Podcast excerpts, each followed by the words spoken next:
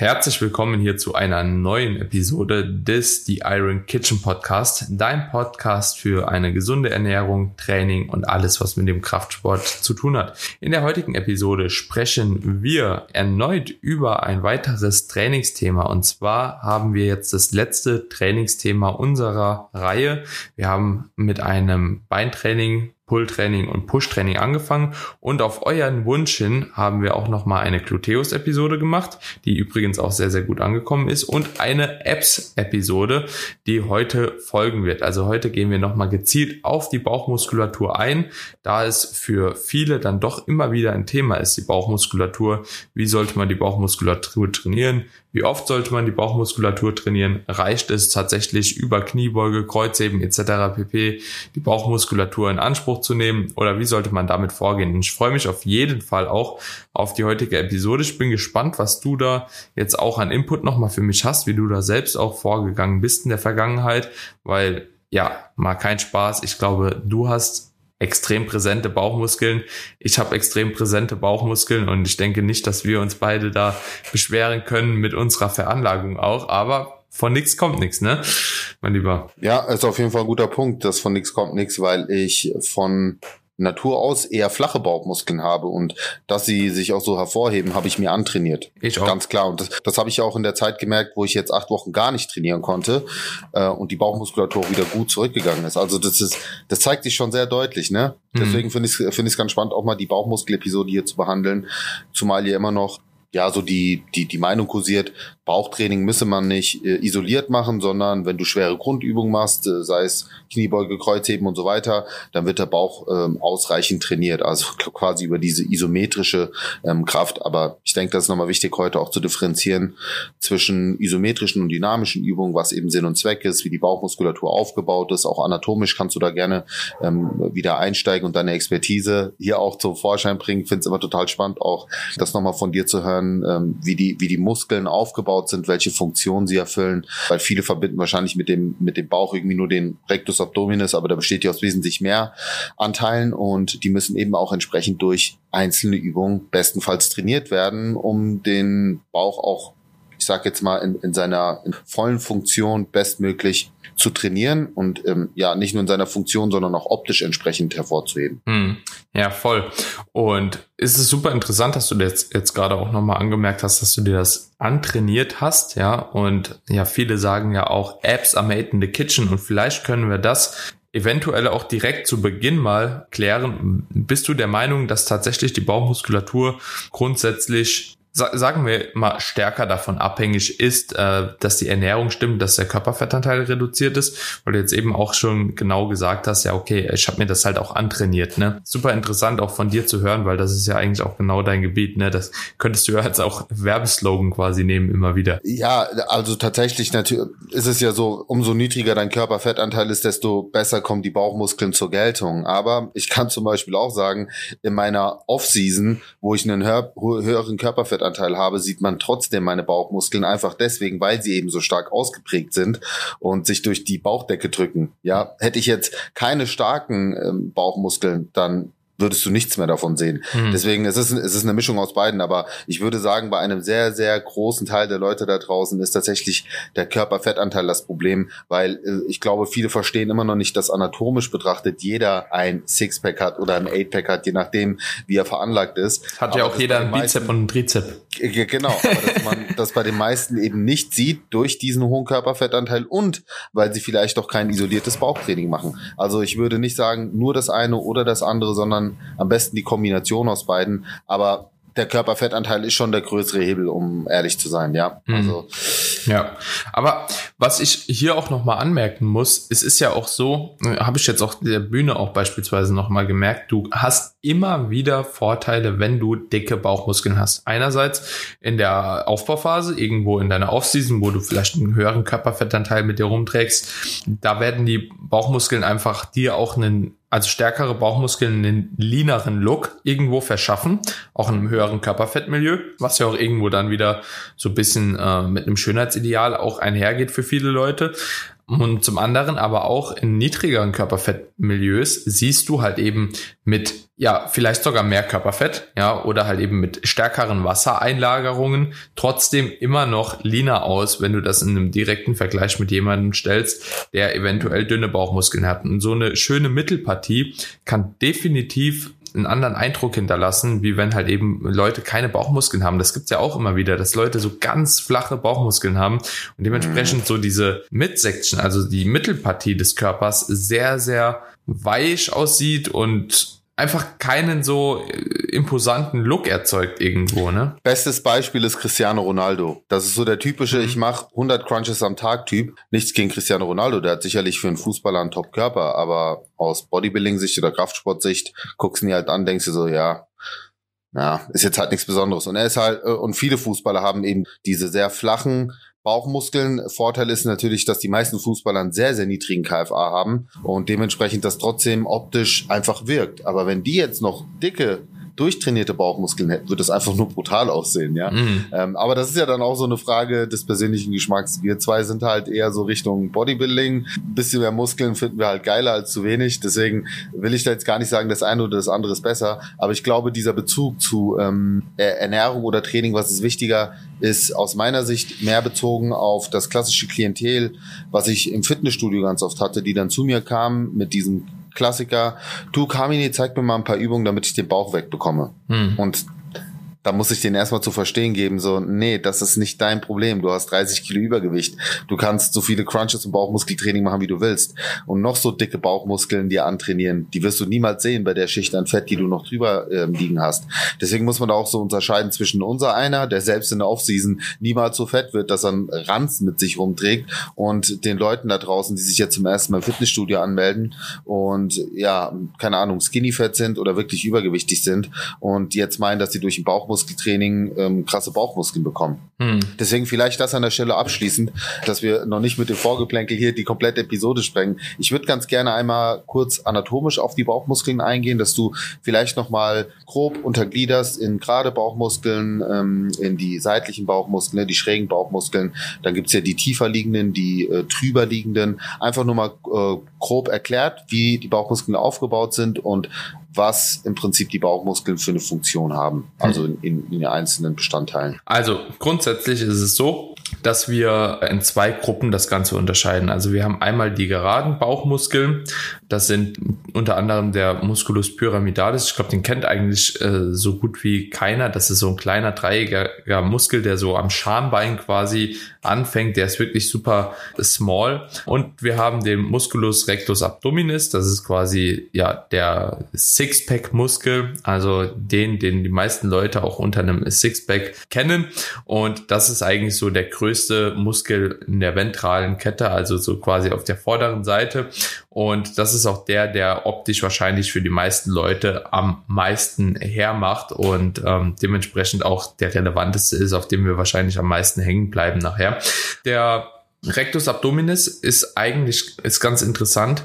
Der wird durch die Linea alba letzten Endes dann getrennt. Also so, wir haben in der Mitte ja auch diese eine Trennung ja quasi einmal von oben nach unten runter.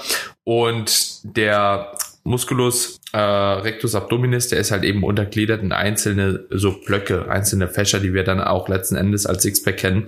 Ähm, tatsächlich, wenn man das genau nimmt, sind das jetzt auch nicht nur drei auf jeder Seite übereinander gestapelt, sodass ein Sixpack entsteht, sondern eigentlich sind das zehn. Aber für die meisten Leute weniger erkennbar. Deswegen geht man ja auch oder äh, geht man ja auch manchmal hin und sagt, ja, guck mal, der hat ein 8-Pack, dies, das, ne? Es gibt auch 10-Packs, ja, deswegen sieht man immer wieder auch mal Bilder kursieren von manchen Personen, die halt auch so ein Ten-Pack haben. Dazu musst du halt eben super lean sein und super ausgeprägte Bauchmuskeln, dass man den sieht. Aber man könnte rein theoretisch auch ein Ten-Pack erkennen. Ja, bei manchen Leuten. Genau. Ähm, dann haben wir die seitliche Bauchmuskulatur und die seitliche Bauchmuskulatur, dort gehören primär zwei Muskeln äh, rein. Also das sind der sogenannte Musculus obliquus externus und internus. Ja, also brauchen wir über die Namen gar nicht groß äh, das Lateinisch so auszuweiten.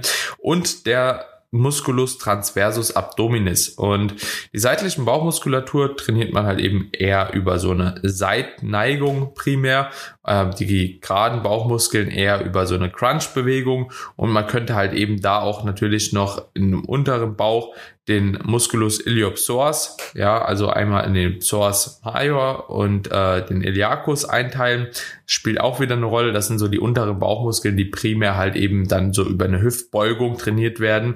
Genau. Und ein besonderer Muskel auch noch, also ihr seht, die Bauchmuskulatur ist tatsächlich sehr, sehr breit gefächert. Das ist äh, eben nicht mal ganz kurz so abgehandelt, deswegen haben wir die auch nochmal separat hier angezogen, ist der Musculus transversus abdominis. Das ist quasi so dieser Muskel. Ich sage immer, ihr könnt euch das vorstellen, wie wenn ihr im Kraftsport einen Gürtel um euren Bauch spannt, um euren Rumpf spannt.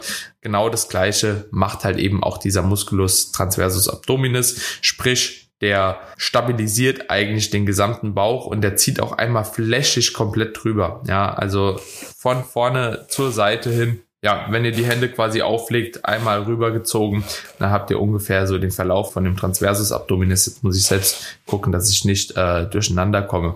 Also, ihr seht, der, die Bauchmuskulatur ist ein sehr, sehr großes Korsett letzten Endes, das euch dabei hilft, irgendwo den Rumpf zu stabilisieren. Und ist auch irgendwo meiner Meinung nach logisch, dass es so viele Muskeln sein müssen, weil eben natürlich auch sehr viel an dieser Mittelpartie hängt, weil sie euren ganzen Körper letztlich beeinflusst und umgekehrt. Und ich will hier auch noch mal eine Sache einwerfen, weil äh, wir sehen und den Waschbettbrauch immer als ja optisches Ideal, aber was man eben auch nicht vergessen darf, auch gesundheitlich gesehen bringt uns eine starke Bauchmuskulatur sehr sehr viele Vorteile mit sich. Was aber hier auch wichtig ist, eine Balance zu haben aus starker Bauchmuskulatur und auch starker Rückenmuskulatur, denn denn häufig kommt es zum Beispiel auch dadurch zu Rückenschmerzen, dass eine starke Disbalance herrscht zwischen vorderem Anteil und hinteren Anteil. Und ist zum Beispiel auch für Leute wichtig, die eine schlechte Körperhaltung haben. Auch da ist eine gute Balance extrem wichtig. Also äh, bedenkt immer, Agonist und Antagonist gehören zusammen trainiert. Da muss immer eine Balance sein. Genau das gleiche beim Rückentraining und beim Brusttraining. Ne? Und deswegen seht den Bauchmuskel auch als ja, Gesundheitsmuskel in irgendeiner Form, der euch äh, eine gewisse Stabilität gibt im Alltag, aber natürlich auch bei vielen Übungen mehr Kraft gibt. Ja, denn ähm, aus dem Chor kommt die Kraft, das kann man wirklich so sagen. Also ihr werdet das in ganz vielen Grundübungen sehen, wie der Kniebeuge ähm, oder auch beim Kreuzheben, wo ihr auch einen sehr hohen Bauchinnendruck aufbauen müsst ja, mhm. ähm, wo natürlich ein Gürtel helfen kann, aber der natürliche Gürtel, wie der Daniel schon beschrieben hat, ist ja auch quasi im Bauch schon enthalten in der Bauchmuskulatur. Und umso stärker dieser ausgeprägt ist, desto mehr habt ihr dann im Training und auch im Alltag und natürlich auch gesundheitlich davon. Ja, genau. Und wenn wir uns jetzt nochmal auf, ich will gar nicht so lange auf die einzelnen Funktionen auch eingehen, Carmine, weil letzten Endes, wie trainiert man die Bauchmuskulatur? Ist es genau, wollte ich gerade sagen. Lass uns lieber in die Praxis reingehen und einfach sagen so, hey, welche Übungen sind für den geraden Bauchmuskel relevant, welche für die seitlichen? Ne? Ähm, ich ich glaube, das sind ja wirklich die Dinge, die am Ende des Tages für die Leute da draußen die meiste Relevanz haben und, und in der Praxis am meisten helfen werden. Genau, das denke ich auch. Und dementsprechend ist es eben wichtig, erstmal grundsätzlich zu verstehen, welche Funktion die Bauchmuskulatur letzten Endes hat. Wir haben einerseits, wie gesagt, die Hüftbeugung, die ich eben angesprochen habe, für die untere Bauchmuskulatur, also sprich die Flexionsbewegung. Dann haben wir eine Lateralflexion nennt man das, also eine Seitneigung für die seitliche Bauchmuskulatur primär. Ne, das sind jetzt alles auch Muskeln, die beispielsweise die Atmung unterstützen. Deswegen kommen wir nachher auch nochmal auf die Atmung und so. Aber grundsätzlich noch die Flexion, also die Beugung der Wirbelsäule für die für den Rectus abdominis, also für die Bauchmuskulatur und dann auch in dem Zuge noch die statische Anspannung auch, die primär halt eben so den äh, Transversus abdominis trainiert und dementsprechend sind halt eben auch teilweise Übungen wie Planks etc. pp. unter Umständen eine sinnige Herangehensweise. Wenn wir uns jetzt einfach mal am unteren Ende äh, anfangen und orientieren, dann haben wir dort eben diesen Musculus iliopsoas und der Musculus iliopsoas, der wird grundsätzlich trainiert über die Flexion, also über das Beugen der Hüfte. Deswegen ist es immer auch wichtig, nicht nur eine Crunch-Variante in seinen Trainingsplan zu integrieren, sondern eben auch eine Übung, die primär die Beugung der Hüfte in den Vordergrund nimmt. Ja, was sind da so deine Lieblingsübungen äh, oder beziehungsweise mit welchen Übungen hast du da die besten Erfahrungen gemacht, Kamini? Uh, Reverse Crunches finde ich ganz gut. Klassische mhm. Beinheberübung, wobei ich da sagen muss, dass ähm, viele das falsch machen mit, mit gestreckten Beinen. Ich bin also, was halt wichtig ist, dass man die, dass man das Becken auch entsprechend kippt und ähm, die, die Knie an den Körper führt über eine Beckenkippung. Da stimmst du mir hoffentlich zu, oder? Ja. Um, um das gut zu. Ansonsten hast du halt wirklich nur, also das, das merkt man ja auch ganz oft, wenn man das mit gestreckten Beinen macht, da merkt man es ja wirklich nur im, hier im Iliopsoas und ja, auch das ist natürlich ein, ein gewisser Anteil. Und Mit gestreckten Beinen im Rectus femoris meinst du, oder? Äh, äh, meine ich, genau. Aber das ist ja, das ist ja auch nicht Sinn und Zweck der Sache. Du willst ja wirklich ja. auch den, ja. den Bauch, also deswegen, das sind so meine zwei, mit denen ich das am, am liebsten trainiere. Was oftmals auch schon hilft, wenn man die Beine, also gerade auch wenn man, also du kannst ja einerseits Hanging Leg Rises machen, das wäre mit ausgestreckten mhm. Beinen. Du kannst auch Hanging Knee Rises machen, das wäre mit angewinkelten Beinen. Mhm. Und der Grund, warum man eben im Rectus femoris, also das ist ja ein Teil der äh, Quadrizepsmuskulatur hier die Beanspruchung so stark merkt, ist, weil eben dieser Rectus femoris auch die Funktion hat der Hüftbeugung und auch der Kniestreckung und dadurch kommt es halt eben dazu, dass du den in die maximale Verkürzung bringst, bevor überhaupt der Iliopsoas, also der untere Bauch oder die untere Bauchmuskulatur ähm, kontrahieren kann.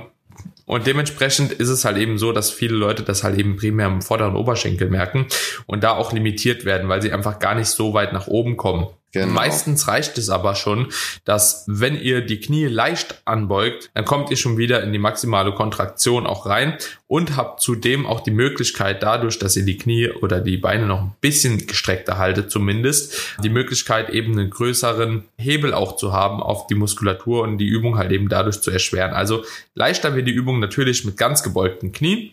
Also ist immer die leichte Variante. Dort hättet ihr auch die Möglichkeit mit einer Kurzhantel quasi das Ganze zu erschweren, wenn ihr die Kurzhantel zwischen die Füße klemmt. Oder halt eben in dem Moment, wenn ihr den Hebel erhöht, indem ihr die Beine ein bisschen gestreckter haltet, könntet ihr die auch gut trainieren. Aber ich muss sagen, gerade für Beginner ist äh, der Reverse Crunch für mich die Übung, die man auch von von der Muscle Mind Connection am besten umgesetzt bekommt, weil du liegst auf dem Rücken, du also du ich leg mich dann immer ganz flach auf den Rücken, die Hände habe ich dann zur Seite ausgespreizt, drück mich auch so ein bisschen mit der Handinnenfläche in den Boden rein und konzentriere mich wirklich darauf, nur über diese Beckenkippung ähm, quasi den Bauchmuskel anzuspannen mit angewin angewinkelten Beinen und ich finde, das spürst du so extrem gut. Mhm. Weißt du, weil, weil du merkst halt richtig, wie wie das Becken einrollt und und wie die ich sag mal auch vor allen Dingen diese dieses untere Kompartiment anfängt zu kontrahieren. Ja, das ist auch. Also fällt vielen wahrscheinlich leichter als, als Hanging Leg Raises, weil da merke ich zum Beispiel, dass da vielen die Stabilität fehlt und die hin und her pendeln. Ja, ist auch, ist auch richtig. Das ist ja auch, also der Iliopsoas, der unterstützt ja quasi auch so das Aufrichten vom Körper durch die Bewegung vom Rücken nach ventral, also so nach vorne, ne? Also das gibt auch irgendwo anatomisch halt auch Sinn, ne? Dementsprechend Absolut. kann man da auch verschiedene Übungen reinbringen. Ähm, Hanging Leg Rises würde ich sowieso auch äh, den meisten Leuten erstmal empfehlen an einer rückengestützten Variante. Ähm, es gibt ja diese Vorrichtungen, manchmal gibt es mit einem Ball, ja, mit einem Petsy-Ball oder halt eben genau die Vorrichtungen, wo man Dips machen kann. Ist für die meisten Leute deutlich leichter, wie wirklich hängendes Beinheben zu machen, insbesondere wenn man jetzt auch einfach schwerer ist oder zu schwer ist, sich da halt eben hinzuhängen, so das kann auch manchmal schon ziemlich anfordernd sein und du brauchst auch eine gewisse intra- und intermuskuläre Koordination, um überhaupt zu gewährleisten, dass du da in der Position stabil bleibst und dann dich noch auf die Bauchmuskulatur konzentrieren kannst, ne? Muss man auch ganz klar sagen. Eine weitere geile Übung, die ich noch vielleicht einbringen würde, sind Lying oder also liegendes Beugen der Hüfte mit so einer Fußmanschette. Also ich positioniere meinen Kabelzug vor einer Bank, oder eine Bank vor einem Kabelzug, äh, mache mir eine Fußmanschette um das Fußgelenk und beug dann einfach die Hüfte. Habe ich auch sehr, sehr gute Erfahrungen mitgemacht. Ähm, ist extrem geil, aber auch koordinativ ein bisschen anspruchsvoller. Aber ich würde sagen, damit ja. kann man das abschließen, oder? Ja, würde ich auch sagen. Und was, was wir vielleicht aber vorab schon mal sagen können, weil es gibt ja auch immer so dieses, soll ich lieber mehr Wiederholungen machen, viele Sätze, oder soll ich lieber weniger Wiederholungen machen? Also klassisch den Bauch trainieren, wie man eben auch alle anderen Muskeln trainiert. Also meine, meine Meinung dazu, meine Philosophie und auch das, was anatomisch aus meiner Sicht Sinn macht, aufgrund der, der, der, Beanspruchung der Bauchmuskulatur, die ich so ein bisschen wie die Wadenmuskulatur sehe, die im Alltag eben auch sehr viel belastet wird im höheren Wiederholungsbereich, macht es auch durchaus Sinn, den Bauch im etwas niedrigeren Wiederholungsbereich zu trainieren. Also ich würde nicht so tief gehen und den jetzt klassisch in einem 5x5 trainieren oder äh, 6 bis 8 Wiederholungen, sondern ich bin dann tendenziell schon jemand, der sagt so zwischen 10 und bis maximal 20 Wiederholungen, aber eben auch nach Möglichkeit progressiv trainieren. In dieser Range kann man eigentlich ganz gut arbeiten und eben auch mit Zusatzgewicht dann irgendwann arbeiten, wenn man diese Wiederholungsanzahl mit dem eigenen Körpergewicht sprengt. Und das ist dann halt der Punkt, wo man sagen kann, hey, wenn du äh, 30 Reverse Crunches wirklich sauber ausgeführt, langsam und kontrolliert schaffst, dann wäre zum Beispiel die Möglichkeit, das so zu machen wie Daniel, dass man eben mit einer Fußmanschette am Kabelturm Zusatzgewicht verwendet oder sich eine, eine kleine äh, Scheibe auf den Fuß legt. Also das, das vielleicht nochmal vorab, falls sich jemand fragt, ja, aber wie soll ich denn jetzt lieber ganz, also lieber Eigenkörpergewicht oder lieber mit Zusatzgewicht? Ja, genau. Und dann würde ich sagen, kommen wir auch mal zur geraden Bauchmuskulatur die haben wir, denke ich, auch relativ schnell abgehandelt. Ne? Also jegliche Crunch-Bewegung trainiert die gerade Bauchmuskulatur. Ne? ob ja. ihr das jetzt äh, mit einem Sit-Up macht, ob ihr das jetzt mit einem äh, knienden Cable Crunch macht oder wie auch immer jede oder jegliche Beugung der Wirbelsäule führt eben dazu, dass ihr diesen Rectus Abdominis trainiert. Und tatsächlich kann man da auch relativ wenig falsch machen, weil, wenn wir uns einfach mal so die Anatomie nochmal vorstellen, der fängt am Prozessus xyphoideus an, geht über so die Rippen, also Prozessus xyphoideus ist quasi das untere Ende des Brustbeines, ja, und er geht dann seitlich an den Rippen entlang bis runter zur Symphyse, also das ist quasi so diese Trennung zwischen den Schambeinen. Und dementsprechend, das ist ein Riesenmuskel, ja, und ihr müsst einfach nur gucken, dass ihr diesen Bereich zusammenbringt durch eine Beugung. Ja. Aber ähm, trotzdem möchte ich hier anmerken, bitte keinen Schwung nehmen. Das ist sehr wichtig. Das ja. sind so die häufigsten Fehler, die ich sehe, dass mit Schwung gearbeitet wird. Ja, Klassiker kennt man, wo wenn die Leute dann am Boden liegen, ähm, mit der, der Kopf ist in den, mit den Händen gestützt und dann wird irgendwie 50 Mal mit Schwung irgendwie hochgearbeitet. So sollte es bitte nicht sein. Und äh, lasst euch auf jeden Fall auch gut einweisen, weil auch den Cable Crunch kann man sehr falsch machen. Wichtig ist, wo positioniert man sich beim Kabelturm von den Knien weiter vorne, weiter hinten. Was dann auch ganz oft falsch gemacht wird, ist, dass bei der ähm, bei der Beugung dann der Po zu weit nach hinten gezogen wird, dass man im Endeffekt eher so eine Art, äh, ja, wie so, so kennst du diese äh, diese Bewegung, wenn die Leute dann einfach nur mit dem Po nach hinten und nach vorne wandern, aber eigentlich keine Kontraktion im Bauchmuskel stattfindet.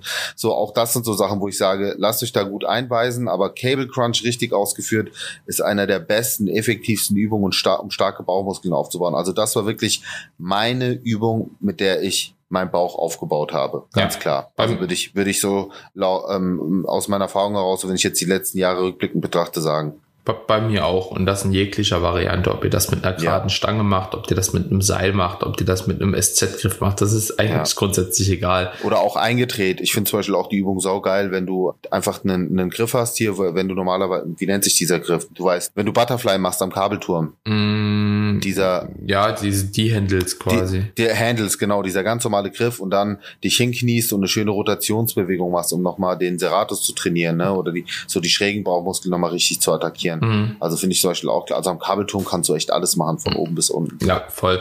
Und gerade was bei noch, noch so ein häufiger Fehler ist, den ich auch immer wieder beobachte, dass die Leute aus einem Crunch irgendwie eine Gesamtkörperbewegung machen. also wichtig ist eigentlich dabei, wenn ihr einen Crunch ausführt, dass ihr wirklich versucht, aktiv die Bauchmuskulatur oder beziehungsweise die Lendenwirbelsäule fast schon nach unten zu drücken, beziehungsweise die Lendenwirbelsäule, die hat ja, wir fangen vorne an. Die Wirbelsäule hat ja so eine physiologische S-Form. Ja, also wenn man die von der Seite betrachtet, sieht man ja so eine S-Form. Unten in der Lendenwirbelsäule geht es ein bisschen äh, nach vorne, ja, in Richtung Bauch. Ähm, das ist quasi eine Lordose. Dann haben wir Brustwirbelsäule, wo es ein bisschen nach hinten geht. Das ist eine Kyphose. Und in der Halswirbelsäule haben wir nochmal diese Lordose. Ja, das sind quasi die Krümmungen.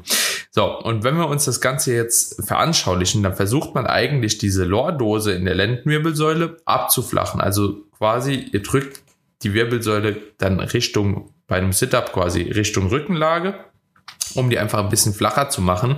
Und ihr versucht den oberen Teil, ja, dort einfach noch ein bisschen zu dem unteren zu bringen. Ja, und das ist ja eine Bewegung.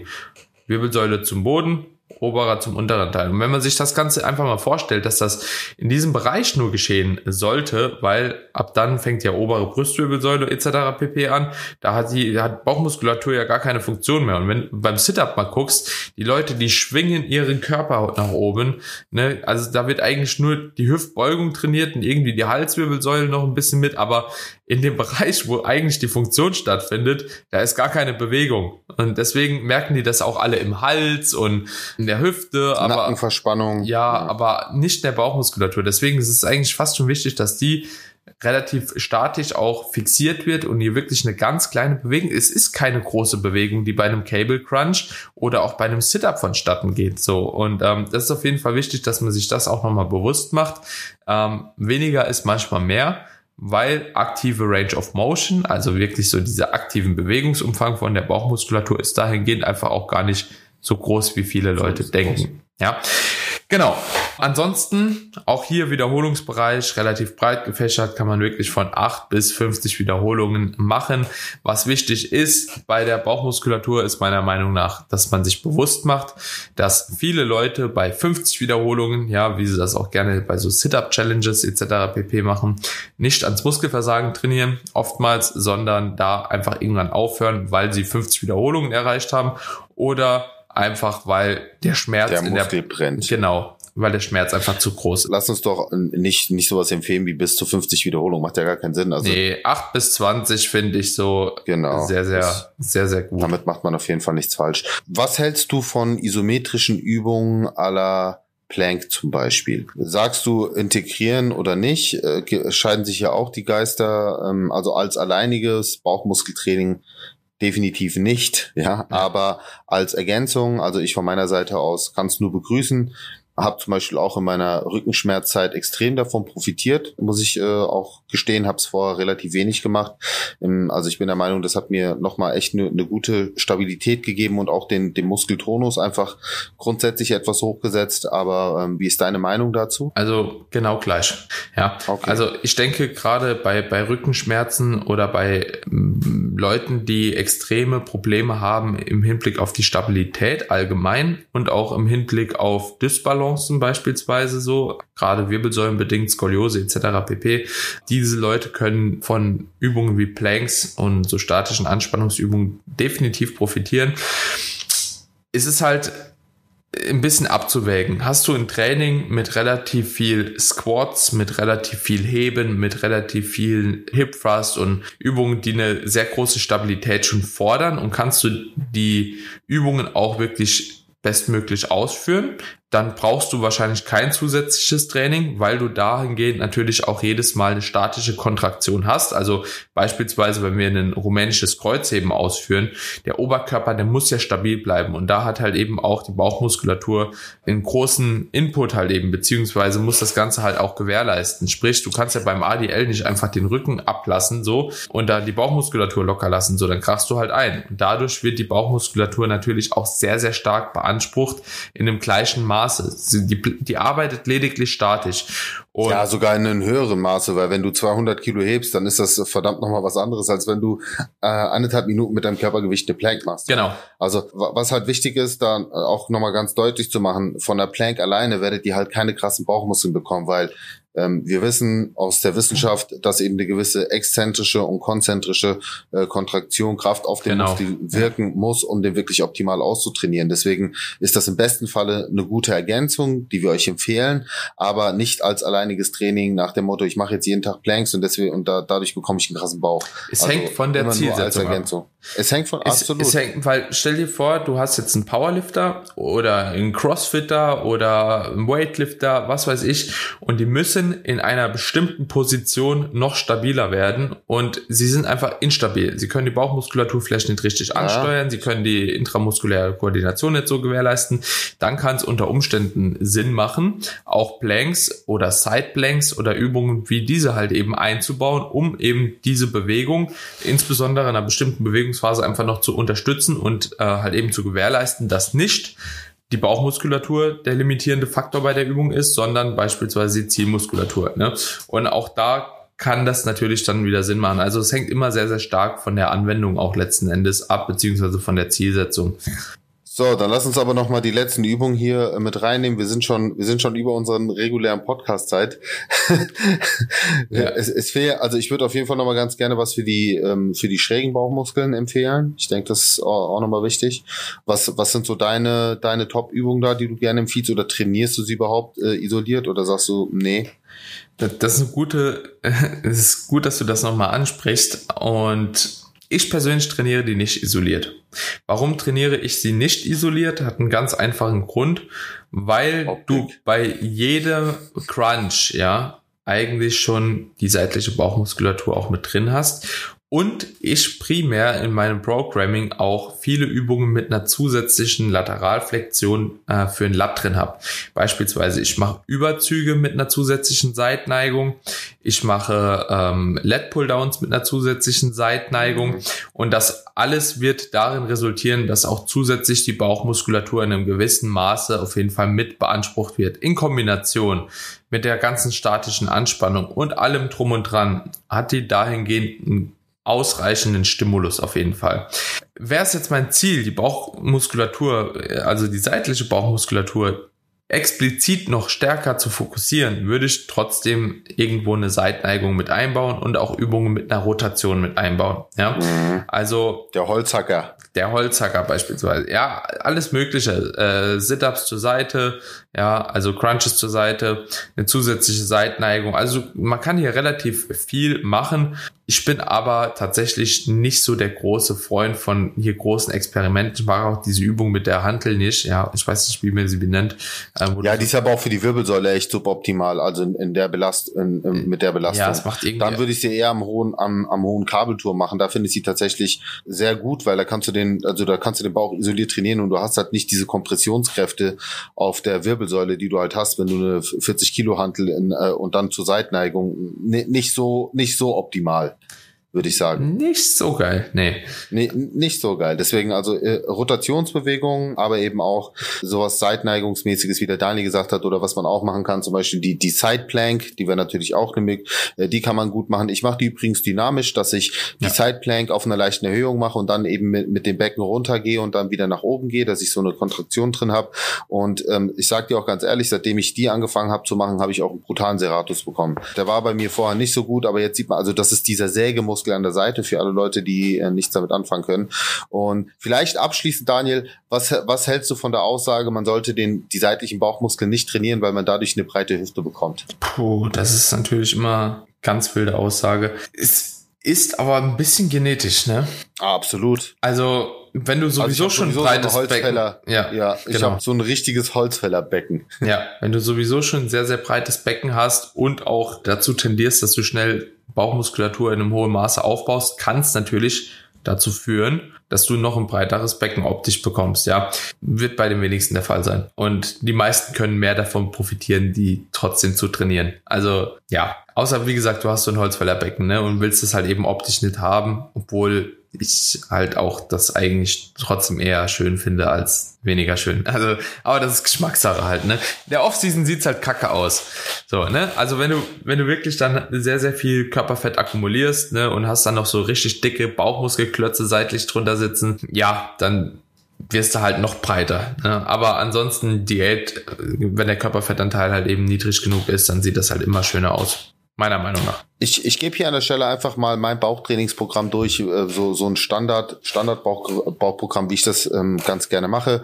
Also ich fange zum Beispiel an mit einem schweren Cable Crunch, das ist meistens meine erste Übung. Als zweites gehe ich dann über zu einer Übung, sowas wie ein Reverse Crunch, wie ich es schon geschildert habe, äh, mache ich jetzt aktuell tatsächlich auch, so wie Daniel das beschrieben hat, äh, hängend, aber eben in dieser Dip-Maschine, wo mein Rücken, äh, also wo mein Rücken fest anliegt, wo ich mich auch mehr auf die Beckenkippung konzentriere konzentrieren kann. Das ist dann meistens meine zweite Übung.